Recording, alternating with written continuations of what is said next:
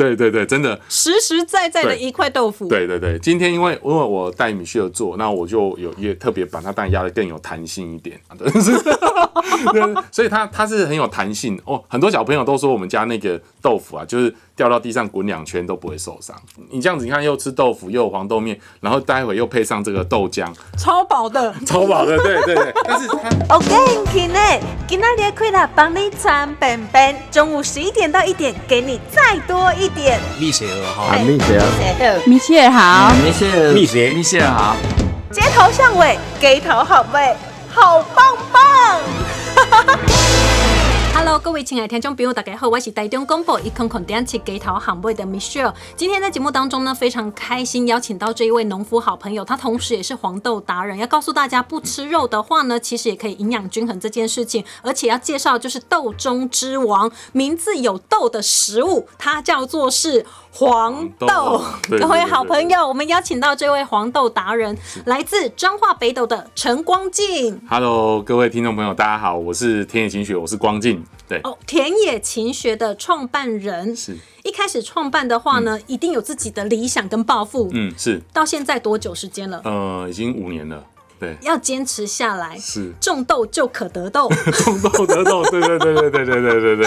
是是是，我觉得嗯，在一开始种，其实当初当然只是一个很特别的缘分，就种了豆子。不过我总是相信，呃，创业的路程上都这样，就是就是那个缘分带着我们继续前进。那一路上啊，其实呃，我们不仅种豆子，我们后来也有在北斗有自己的工坊，呃，有发展自己的豆浆啦、哈豆腐啦、豆花这些食物。嗯、因为接触豆子之后，才看到原来其实台湾呃很多很多的人，其实对于黄豆这件事情是很陌生的。我们吃很多，但是对它怎么来的，跟它的身世背景是很陌生的。所以你现在开始研究黄豆，然后还有更多黄豆的加工，对不对？饮食那今天在节目当中呢，我们就好好来认识一下黄豆。是是你说黄豆怎么来啊？不是从土里面长出来的？我我要讲的是，当然是从土里长出来，但是我要提的是，大家知道吗？其实，在全台湾的这个黄豆，我们使用的黄豆里面，其实有百分之九十七都进口的，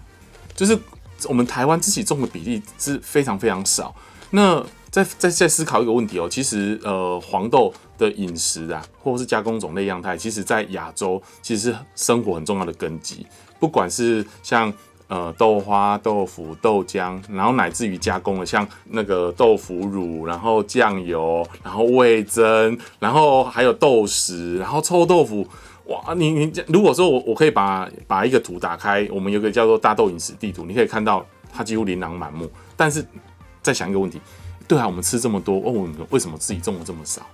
哎，为什么我们不种？这是一个很特别问题吧？因为我想，因为国际贸易的关系，因为啊、有机改豆子的这些问题，其实让那些物料变得很便宜、很便宜、很便宜。那大家其实，在选择上，我想这个是过去呃一直一直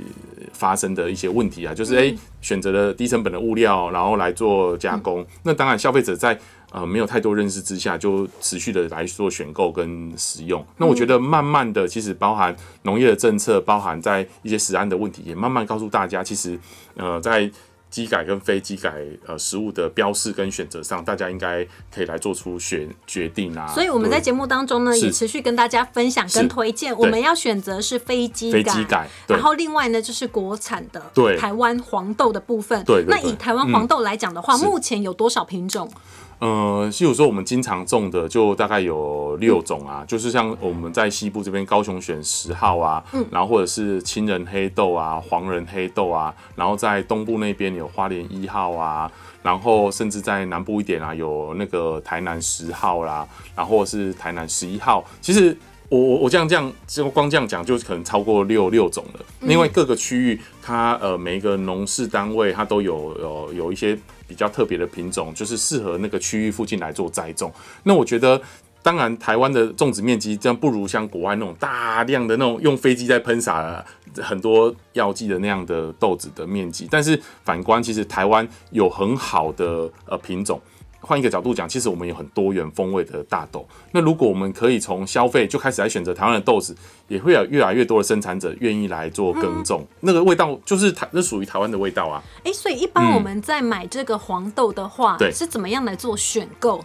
一般消费者通常如果没有太多的认识，你基本上选的大概就是看那个卖场上的那真空包装了，就看价格啊，就看大包小包，就这样买而已啊。哦哦对对对对对。那那那我那我建议大家，其实现在国产其实除了田野晴雪以外，当然也有很多的呃合作社跟单位也开始在在生产台湾的这些豆子，所以其实如果大家可以选购是属于台湾栽种的，那我觉得其实对于呃不管是黄豆品质的新鲜度，或者是风味，然后乃至于是对于在地产业的支持，我觉得都是一个很大很大的注意，这样子。哎、对那黄豆、生豆买回家之后怎么保存？呃，生豆买回家怎么保存哦？基本上呢，呃，放在冰箱里面最安全。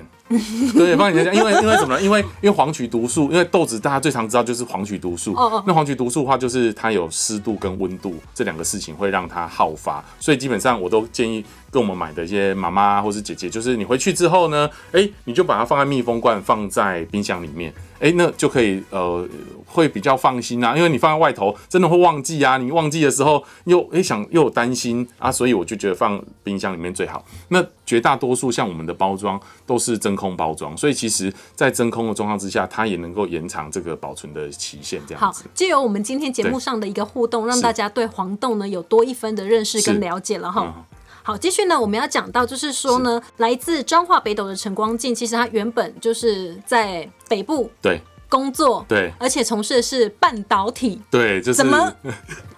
就一头栽进了黄豆的世界啊。呃，其其实是在那那那个工作的状况之下，其实呃，不管是经济或者是学习或在职业发展，我觉得都非常棒，我也很感谢这份工作。那但是在呃工作跟生活里面，其实我跟我的太太，其实目前是我的事业伙伴，我们经常在想。呃，如果未来我们有一些工作选择，那个工作会是什么样的样子？如果我们有机会来做选择会是什么这样子？然后每常常也有这样的讨论啊，你知道吗？这这就是这就是有多去想，然后我们常常想，然后就觉得，哎、如果我们可以回到家乡，也能做一点什么事情蛮，也蛮好的。然后，然后正巧我们又有三个孩子，那我自己是从乡下长大，就在乡村啊、农村长大，所以我很喜欢孩子，就跟我 那我想起很多小时候的回忆啊，那我觉得孩子如果也可以回到家乡，那很棒啊。那所以我跟我太太就因为这样一路上啊，就是回到了家乡，就开始从事农业的生产啊，然后也在家乡生活跟创业这样子。对对对。所以一路走来，其实呢也悟出了很多关于黄豆，黄豆，黄豆，黄豆生活哲学，对对对，是吧？对对对，一一路上其实种豆子，我觉得我常常说，很多人问我说，哎、光金，那你种豆子到底，也许啊，目前的经济收入也当然没有像当初的半导体的那么好啊。那当然，你说农业就不辛苦吗？当然辛苦的事情也很多，但是我说，其实因为我种了豆子之后，我现在的生活比以前更完整。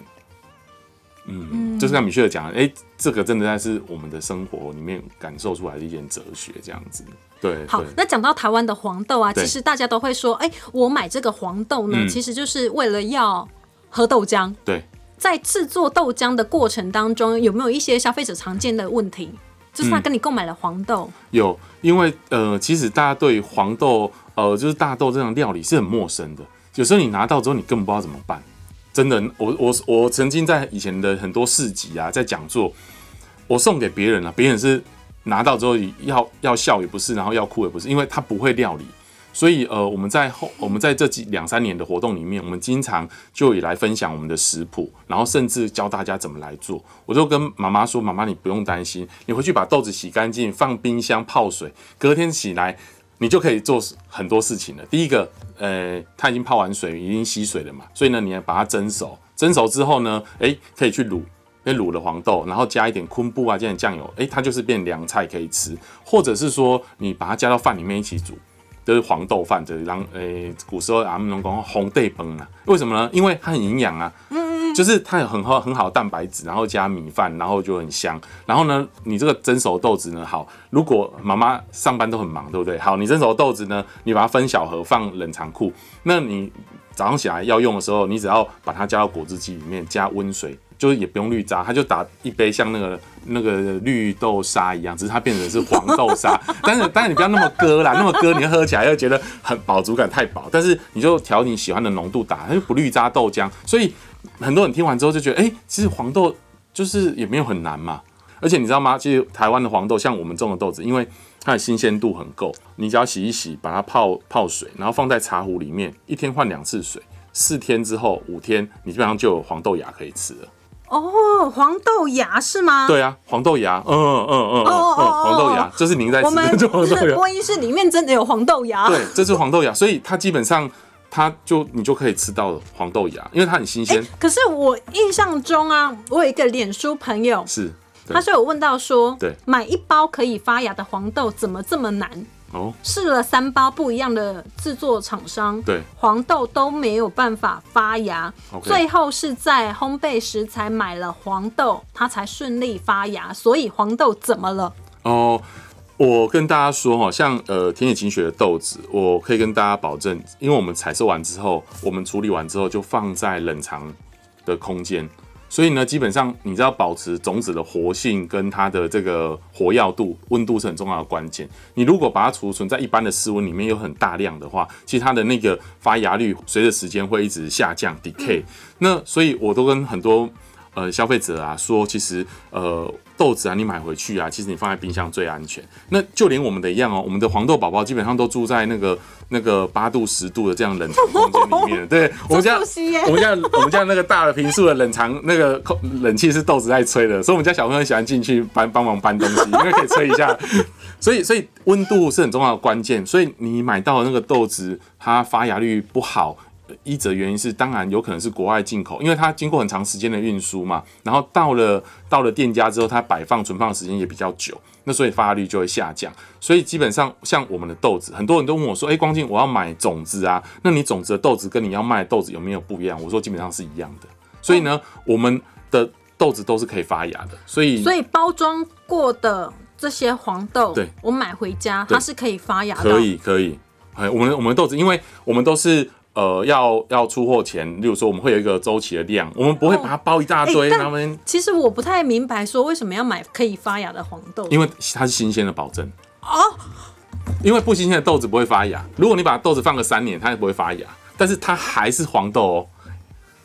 它它是新鲜的保证，所以我为什么跟你说，我们的豆子基本上都可以发芽？我觉得今天真的是长知识了对！，因为因为豆子跟你讲，你放两年，你把它放在冰箱放两年，它拿出来还是黄豆，它不会变黑豆。所以呢，我为什么刚才我一直强调，其实我们的豆子基本上连很大很大的包装哦，就是我们平常储备量大概两三千公斤的周转，那个豆子都放在冷藏室里面。是所以很很，也许有一些农家他可能觉得，哎、就是我没有那么需要，就放在室温，也没那个那个那个状态，它还是黄豆。嗯，那但是像我们的豆子，基本上放在呃好的储藏环境跟低温，所以它可以说你买到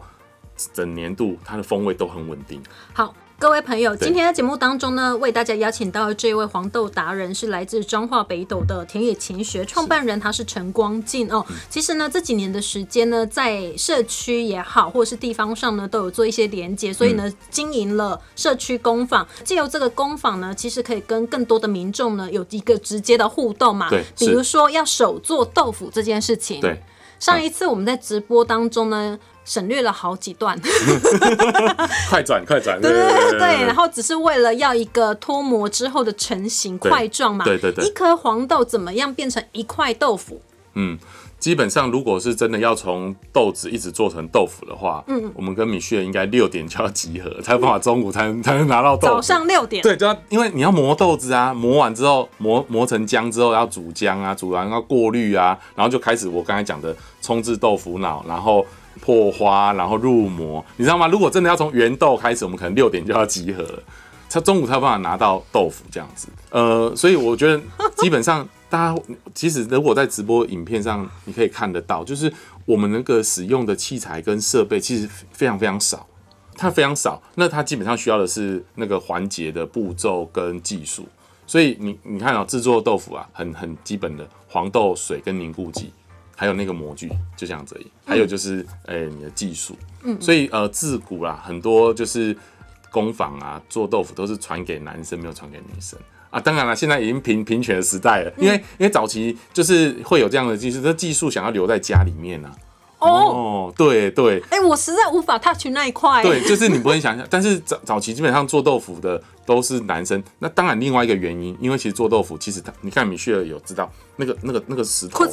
对，而且那个石头其实如果你可以想象，十五公斤是很重，或是要到二十公斤，嗯，所以它基本上也有重量。然后二者是这样的技术，基本上通常是传家。哎、所以一般来讲啊，如果我们到社区啊，对就是要来体验做豆腐这件事情啊，只要准备简单的这些工具、材料，你说到那如假设到我们的基地哦，哦，其实我们呃这几年发展下来，已经都把这样的机设备啦跟 SOP 了。对，所以您来就是 你只要呃就是把那个那个袖子卷起来啊，然后裤管裤管卷起来，哎、不用裤管卷起来啊，没有要摸到裤管这样子，就是只要来，然后就是通常很适合爸爸妈妈带着孩子一起来，因为一起一个家人一起做一板豆腐，那一起一起吃豆腐，然后在中间你会一定要互相帮忙。因为其实它并不是那么容易处理啊，就是有人要去拿石头，有人要去拿干嘛干嘛的，所以其实很适合亲子的家庭一起来制作这样子。它就是一种交流跟互动对这样子，然后互相帮忙。对对对啊，那你你现在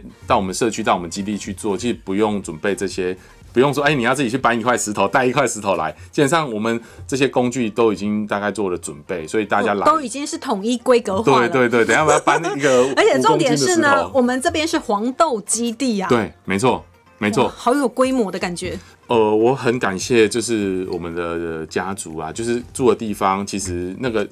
古时候那个地方就是一一个客家跟闽南移居的地方，所以当初早期我听我的阿伯跟我父亲说，那个早期最早就是种很多耐旱、耐贫瘠的作物，像甘蔗、地瓜、黄豆、芝麻、黑豆这些东西。嗯，所以我们的基地哦，就是一个三合院，那我们的黄豆田就在眼前，就走过去一分钟就到了。哦，然后呢，我们做豆腐就在三合院的这个这个侧面的这个工作的空间就一起做，所以很多人来就觉得说，哇，这真的太好了！就是小朋友一分钟就可以看到黄豆田，那一分钟又开始做豆腐。所以这个是一个示范基地的概念，对就是对对产地到餐桌，对然后呢，让大家呢看得到、吃得到，而且都是最真实的一个食材，这样子哈。对对对所以我现场这一盘呢，就是黄豆面。黄豆面，对对对对对，是是是，这个是很多参加我们活动餐点里面，他一定会选这个，哦因为。第一个黄豆面，它这里面有黄豆的添加制作，然后吃起来，其实米秀在吃过程，其实它会有一点点很谷物的香味，就是说，哈，然后我们又选择了，例如说像小黄瓜，然后番茄，然后蛋丝跟我们自己的那个一些芽菜什么的，所以其实它吃起来，而且你不觉得还蛮清脆的吗？滴滴乖乖的，就是对，所以小朋友也爱吃。然后，超级好吃，然后我们活动过程中准备餐点，我会让小朋友一起做。跟爸爸妈妈一起做，但你去不是那边做好准备开餐，是我们会分配说，哎、爸爸妈妈，哎、你们这一组你们负责踹一下这个小龙小黄瓜丝，然后你们切一下这个，就是让大家一起来共备，一起来准备。其实，在那个过程，你也开始认识食材，然后当你在吃这些东西的时候，你也更有味道。那我们通常也会加入味增汤，你知道吗？我们自己有有做味增，手做味增，而且你知道这个面条啊，它就是豆香气耶。对，有很很有你会有那个谷物的谷物的味道。一般一般小朋友啊，妈妈都说，哎、我们家小朋友不爱吃豆腐啦，然后什么，但是他自己做完之后，你知道又吃豆腐，然后中午又吃这个黄豆面啊，你可以看到它里面基本上我们没有加什么其他什么肉类或什么的，但是因为它是黄豆添加，所以呢，它有蛋白质也也也也有得补充。那我们在活动里面，我们又提供豆浆，你知道吗？就不爱吃肉，因为有些小朋友其实他不爱吃肉啊，就是觉得也也许是他发展的过程里面，他他的齿牙还没那么好，所以它对肉的咀嚼没那么完整，所以它就有时候不喜欢吃肉或什么。所以你这样子，你看又吃豆腐，又有黄豆面，然后待会又配上这个豆浆，超饱的，超饱的，对对对。但是它就是很好吸收、啊，而且这一块豆腐也太扎实了，很扎实，很扎实，真的完全没有那那种任何的缝完完全没有隙的感觉，空隙。对对对对对，对对对，真的。实实在在的一块豆腐，对对对，今天因为因为我带米歇尔做，那我就有也特别把它蛋压的更有弹性一点，因为我知道你要拿起来大块的大口的啃啊，对，是，对 所以它它是很有弹性哦。很多小朋友都说我们家那个豆腐啊，就是掉到地上滚两圈都不会受伤，因为它很有弹性，只是它没有跳起来而已，这样子。就是说，你当你会做豆腐之后，你可以透过压的时间跟重量来调整豆腐的口感。跟你要料理的种类，好比说像这豆腐，它就很适合煮汤，而且煮半小时它都不会散开，我们你知道有一些豆腐煮久，它是不是对对对会散开？那这样这很扎实的豆腐，它也耐煮。